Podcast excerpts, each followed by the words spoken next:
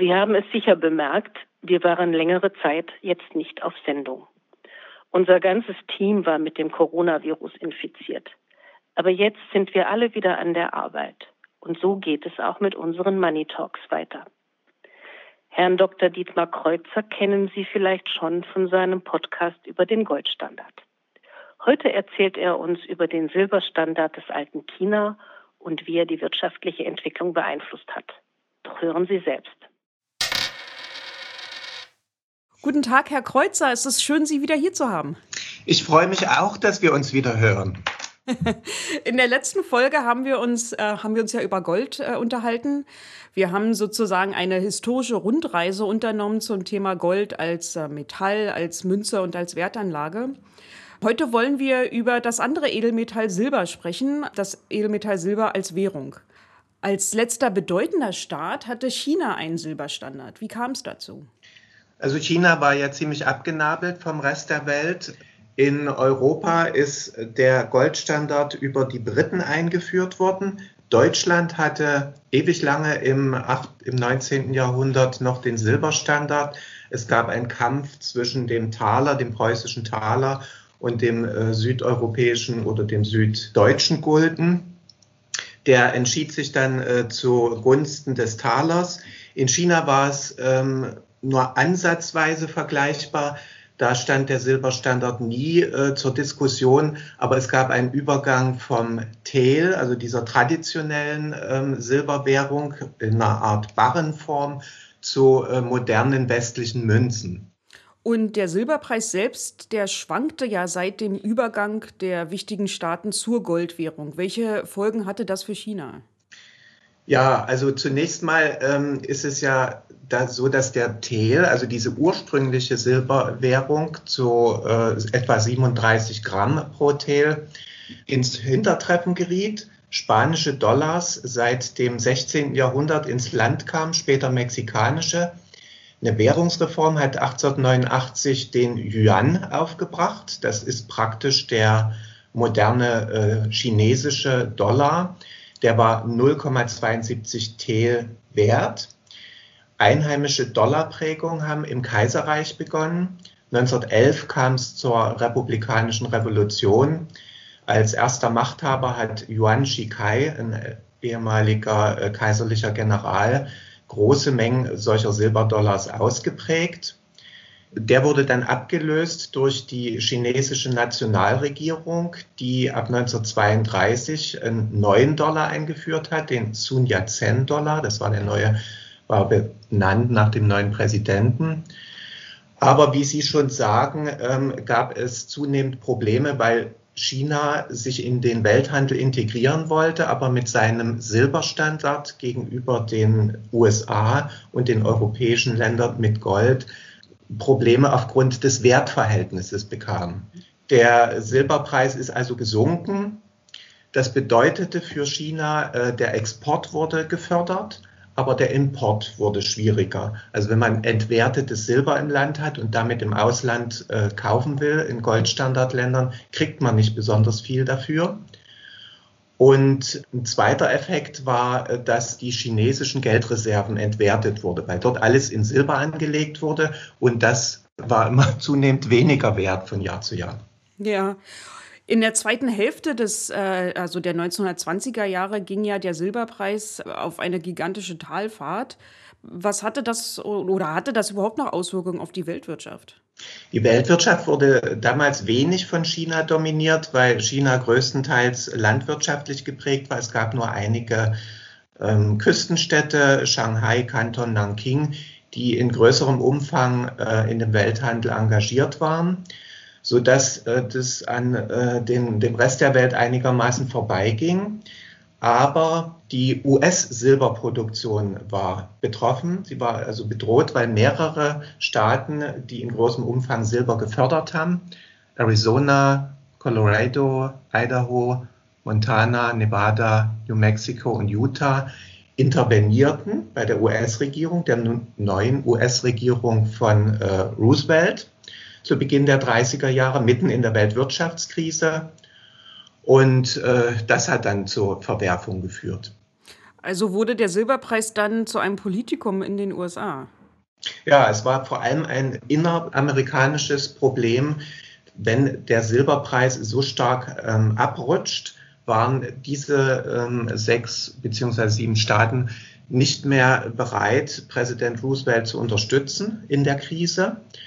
Ähm, Roosevelt brauchte für seinen New Deal, seine Wirtschaftspolitik, die Unterstützung dieser, dieses Züngleins an der Waage, die also im Senat äh, jeweils mit äh, Stimmen präsent waren.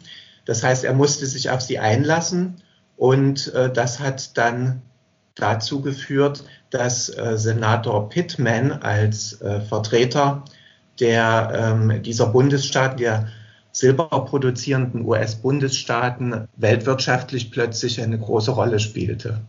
Und was passierte daraufhin? Es kam äh, sowieso insgesamt während der Weltwirtschaftskrise zu einer äh, Frage, also wie kann man die Weltwirtschaft wieder in Gang bringen? Die Londoner Weltwirtschaftskonferenz von 1933 wurde einberufen. Man konnte sich im Wesentlichen auf kaum irgendetwas einigen. Das einzige Ergebnis war tatsächlich, dass es ein Abkommen zur Silberförderung gab, um den Silberpreis wieder zu stützen, nach oben zu bringen, weil äh, Senator Pittman und einige andere Amerikaner der Meinung waren, die Weltwirtschaftskrise würde unter anderem durch einen niedrigen Silberpreis ausgelöst worden sein, sodass Länder wie äh, Mexiko, China, Indien kaum noch auf dem Weltmarkt präsent waren mit ihren ähm, Zahlungsmitteln aus Silber und man müsse dringend äh, etwas tun. Das Ergebnis war, dass ähm, Mexiko, Kanada, Peru und Australien sich verpflichteten, Silber vom Markt zurückzuhalten, um den Preis nach oben zu bringen. Indien, Spanien und China sollten ihre Verkäufe von Silber einschränken.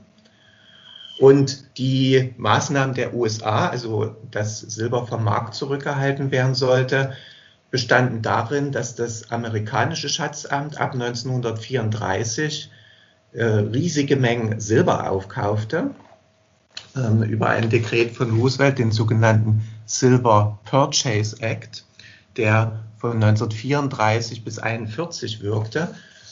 Und das hatte für den Silberpreis enorme Auswirkungen und für China noch größere. Ja, und wie sahen diese aus hinsichtlich der chinesischen Silberwährung? Der Silberpreis ist von 28 Cent pro Unze im Jahr 1932 auf 91 Cent pro Unze 1935 gestiegen. Die Kaufkraft äh, der, äh, des chinesischen Silbers war nun plötzlich enorm hoch, vor allem in den USA, wo also eine Festabnahme garantiert war. Chinesische Silbermünzen sind in großem Umfang äh, in die USA abgeflossen und es kam zu einer Bargeldknappheit. Die internationale Presse und Fachleute forderten, dieses Experiment sofort abzubrechen. Ich äh, bringe mal ein paar Zitate äh, Mai 35, Westminster Bank, Zitat, die Vorteile der amerikanischen Silberpolitik für die Vereinigten Staaten, die ähm, Förderung war dort gesichert, diese Vorteile stehen in keinerlei Verhältnis zu den immensen Schäden, die sie im Ausland und vor allem in Asien anrichtet. Sie ist einfach unbegreiflich. Der Londoner Economist, 4. Mai 35, die amerikanische Nation ignoriert die rudimentärsten Regeln der Währungspolitik. Die amerikanische Silberpolitik gleicht einem Amoklauf, der völlig sinnlos die Existenz zahlloser Unschuldiger vernichtet. Und äh, so kam es dann, dass äh, die Bargeldknappheit zu enormen Verwerfungen in China, dem einzigen bedeutenden Land mit Silberstandard, führte. Und wie reagierte China darauf? Die erste Maßnahme war, dass der freie Silberhandel unterbunden wurde. Das war Oktober 1934. Der Geldmangel bedeutete, dass sich die Zinsen enorm erhöhten, verzehnfachten in kürzester Zeit. Und aufgrund des, äh, der mangelnden Deckung äh, durch abfließendes Silber Anfang 1935 acht chinesische Großbanken zusammengebrochen sind und weitere 64 Banken bis zum Sommer. Am 3. November 1935 musste die Nationalregierung das Silber zur Staatsreserve erklären und die Eigentumsrechte sind eingeschränkt worden. Die Eigentumsrechte sind eingeschränkt worden, das heißt, es gab eine staatlich kontrollierte Abgabe des Silbers, also von Privathaushalten, Banken etc. Ja, es gab ja auch schon mal in den USA, also ungefähr zur gleichen Zeit, äh, die Pflicht zur Goldabgabe. In China war es genau umgedreht, Pflicht ja. zur Silberabgabe. Wer Silber behielt, war ein Hochverräter, konnte mit lebenslänglichem Freiheitsentzug oder der Todesstrafe äh, bedacht werden. Die äh, Reserven, die Silberreserven aller Banken in China wurden verstaatlicht, nicht nur der inländischen, sondern auch der ausländischen Filialen, die in den vor allem den chinesischen Hafenstädten ansässig waren. Und Banknoten wurden zum gesetzlichen Zahlungsmittel erklärt. Und welche Auswirkungen hatte das dann auf die weitere Entwicklung äh, in China? Durch diese Maßnahme war das Vertrauen in das Währungssystem restlos zerstört. Also der Bauer in der chinesischen Provinz verstand nur noch, dass er jetzt Papiergeld hatte und nicht wie 600 Jahre lang zuvor Silbergeld als zur Wertaufbewahrung. Die äh, Regierung von General Chiang Kai-shek war ähm, geschwächt es äh, begann eine Inflation, die sich bis in die 40er äh, Jahre hin erstreckte, eine gigantische Inflationswelle. Japan besetzte Teile von China und die äh, Kommunisten unter Mao Zedong haben an Boden gewonnen. Und nach dem Zweiten Weltkrieg bedeutete das, dass das Kräftegewicht in Asien, speziell in China, ein völlig anderes als vorher war. Die Nationalregierung unter Chiang Kai-shek ähm, musste fliehen nach Taiwan und die Kommunisten haben dann über Jahrzehnte hinweg die chinesische Politik dominiert. Genau, und die haben ja dann auch ihr eigenes Währungssystem etabliert, aber dazu vielleicht ein anderes Mal. Ja. Mhm. Herr Kreuzer, vielen Dank für diesen Einblick äh, in die Währungsgeschichte Chinas. Ja, gerne. Dann werden wir sehen, was wir als nächstes behandeln. Alles klar. Ja. Tschüss.